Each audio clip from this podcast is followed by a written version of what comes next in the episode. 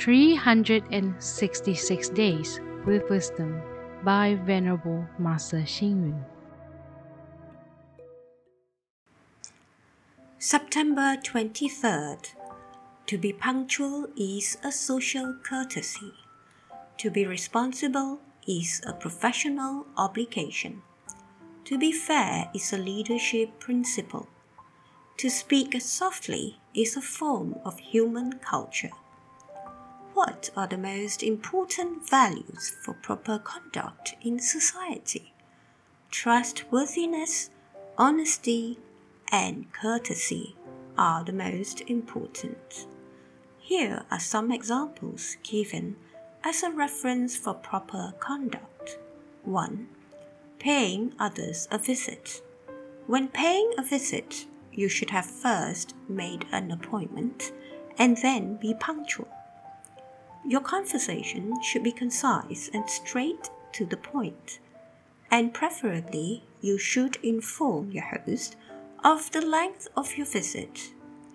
If you rashly pay a visit without a prior appointment, your host can be caught unprepared and you may make a nuisance of yourself. 2 making telephone conversation. Today, the telephone is the most common communication tool. When making a call, you should first identify yourself and then inquire after the other party. The conversation should be kept short and concise with no repetition. Do not forget to say please, thank you, sorry.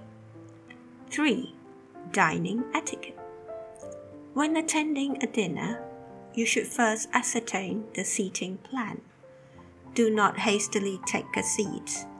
When eating, you should maintain the usual dining etiquette. Do not talk when you have food in your mouth. When someone else speaks, look the person in the eye and do not just concentrate on your food. These days, most people use a common pair of serving chopsticks to pick up food from the common tray. Remember to not deviate from the social norm. 4. The art of conversation. When answering questions, you should be sincere and friendly. During the conversation, you should show your earnestness and humility. Do not be arrogant, especially during questions and answers. Do not speak for too long. Your answer should constitute only a few sentences and do not give long speeches. 5. Conduct in meetings. You should be punctual in a meeting. If you want to voice any opinion, wait for a suitable opportunity. Do not raise your voice or talk non-stop. You should respect someone else's opinion, even if it is different from yours. It would be extremely rude if you were inflexible and self centered. 6. Working behavior. You should be punctual for work every day.